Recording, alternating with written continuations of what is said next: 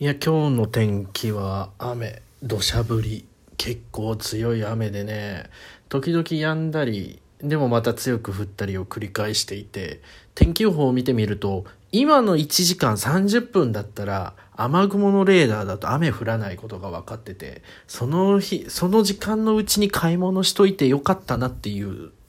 のを感じた一日かなっていう感じかな。雨の日ってどうしてもテンション上がらないし、何をしたらいいのかが余計にわからなくなる。家にいてもしょうもないし、なんか面白いテレビやってるのかって言ったらそうでもないから、動画見ようかなと思っていたら、自分が使えるギガ、100ギガもあるくせにもう1ギガも切っていたっていう状況でね、あと1週間どうやって過ごせばいいのかわからない中原です。でね、なんていうのかな、前回、一人喋りを始めましたっていうことでやってきたんですが今回もですねあの変わらず一人でやっていこうかなと思うんですが今回はですね神奈川とね、えー、前いた宮城っていうのはやっぱ違うなっていう話をしたいなと思うんですね。何が一番違うなってなると人の数車の数圧倒的に違うわけです。まあもともと自分が宮城って言っても、その岩手県との県境の町で、もう主要道路がもうその東京から盛岡まで続いていく国道4号線。6号じゃないね。6号は、あれ6号だったっけ ?6 号は、あれだよね。茨城だったよね、6号は、うん。4号線だと思うんですけど、4号線。その道しかなくて。で、そこにまあ、田舎特有ですけど、国道沿い、ロードサイドにいっぱいお店があるような感じになるんですけど、まあ自分がいた町っていうのはまたそう、また、まあそれはまたすごい町で、それはおいおい話していこうかなと思うんですけど、で、今回2ヶ月ですね、宮城にいたんですけど、その間、仙台に3回ぐらい、2回か、2回、2、3回行って、仙台行ったら、あ、そうそうそう、これが、あの、人の多さ。車の多さ。これ、これだよな、これっていうのを、ハッとするような状況で。やはり自分がいる県境の街っていうのは、やっぱ、まあ、過疎っていう言葉はあんま使いたくないけど、そういうような街なのかなっていう感じだからな。うん。街歩いてて、まず人と出会わないわけですよ。車がビュー、ビュービュー走ってるわけじゃないけど、スーって、スーって1台2台走るような感じで、どこに人がいるのかわからない。日中。で、自分が、その、宮城にいた時っていうのがちょうど夏、7月、8月だったんで、8月にですね、その、七夕祭りみたいなのをね、地元でやってるわけですよ。で、宮城の七夕祭りっていうのは、旧暦の七夕を示していて、その8月の7日前後に、その8月の第1週ですね。第1週に、その自分がいた地元の七夕祭りがあったんですけど、ちょっと行ってみようって顔出してみたら、どこから人が湧いてきたんだっていうぐらい若い子たちがいっぱいいて、自分も大して年を取ってるわけじゃないんですけど、若い子がいっぱいいて、いや、なんていうのかな、小中学生、高校生、いや、わんさかいて、いつ、いつどこにおったんや、みたいな。休日もそんな僕が近くのファミレス行っても、まあ、ファミレスって言ってもそんな大きなお店じゃないですよ。ジョイフルなんですけど、ジョイフル行っても、そんな子供とか見なかったのに、どこにいるんだ、みたいな感じで。いや、それは平日は学校行ってるんでね、会うことはないんですけど、でもそんな、この街にこんなに若い人たちいるんだ、なんて思いながら、祭りでね、それを実感したんですけど、なんて、なんていうのかな、自分、さっき言ったんですけど、自分がいた街っていうのは、そのロードサイドにお店が本当にないんですよ。マックもなければサイゼもない、ガストもない、あるのはジョイフルと車屋ラーメン。ね。車屋ラーメンって言うとみんなピンとこないでしょ本当に。あの東日本にあるラーメンチェーン店なんですよ。それがあるだけで。でもう深夜12時過ぎてやってんのがそのジョイフルと車車車屋ラーメンしかないわけですよ。だから大体もう深夜近くなってくるっていうか、だいたい夜が深くなってきて、8時9時になってくると、もう空いてる店がその2店舗ぐらいしかなくて、8時9時の時点でも2店舗ぐらいしかないわけですよ。で、そこにみんなに飯を食いに来るみたいな感じで、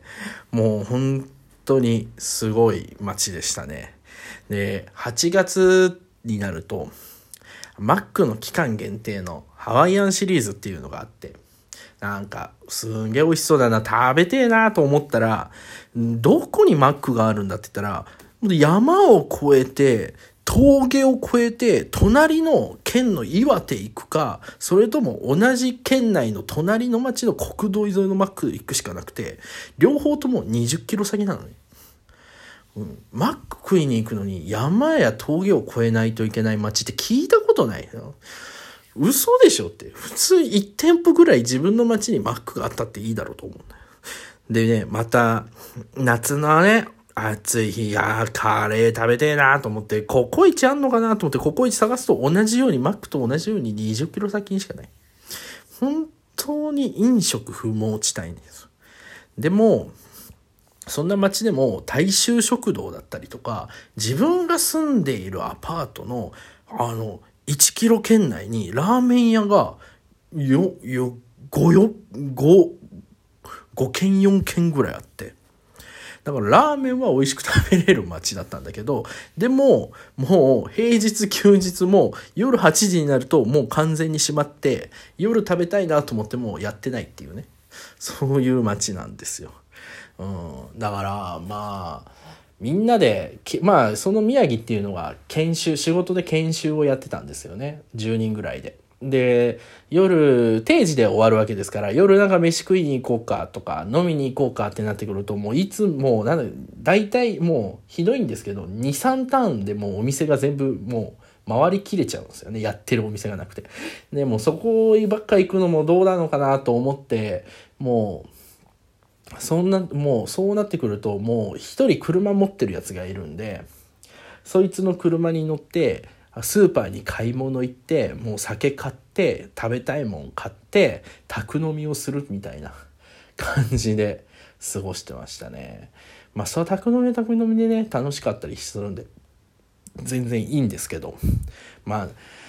なんだろう、今、神奈川帰ってきて、深夜やってるお店さ別に深夜って言ってもね、12時過ぎてからご飯食べに行くことってないんで別にいいんですけど、まあ夜10時だったりとか9時過ぎてご飯食べれる幸せっていうのはこうやって身をしみ、身を感じてそう思うんですけど、なんだろうね。何もない街だからといってつまんないってわけじゃなくて、何もないなら何もないなりにまた楽しめたりするわけですよ。そういう街っていうのは。まあその、まあ今って本当に便利ですから Google マップで何か食べたいっていう風に入れればその近辺に何か食べれるお店がパーッと出てくるわけですよ。ただそれを情報を見て営業時間だったり定休日に注意しながら食べれば全然楽しめるわけで。うん。だからみんな田舎で嫌だっていういう風には言ってたけど別に自分が住んでたアパートの近くもそのちょっともう5分以内にコンビニはあるし10分圏内には大きいスーパーもあるし、うん、暮らすただ本当にいい食住っていうところに関してはすごい僕は恵まれてた場所にいたのじゃないのかなとは思うんですけど遊ぶっていう場所がないだけでね。うん、ちょっと贅沢跳ね飛ばそうって言った時にそういう場所がないだけで別に僕はいい街だなっていうふうには思ってるんですけど。まあそれもね2ヶ月しかいなかったからそう思えるだけでね、うん、1年も2年も3年も同じ土地に過ごされたら多分ね思うこと変わってくるかもしれないんですけどね。基本住めば都だと思ってるんで私は。はい。そんな町に住んでたお話を今させていただきました。というような感じでですね私が今まで経験したことだったり感じたことについてまたこういうふうにちょくちょく喋っていきたいと思いますのでお付き合いのほどよろしくお願いします。では今日はここまで。ありがとうございました。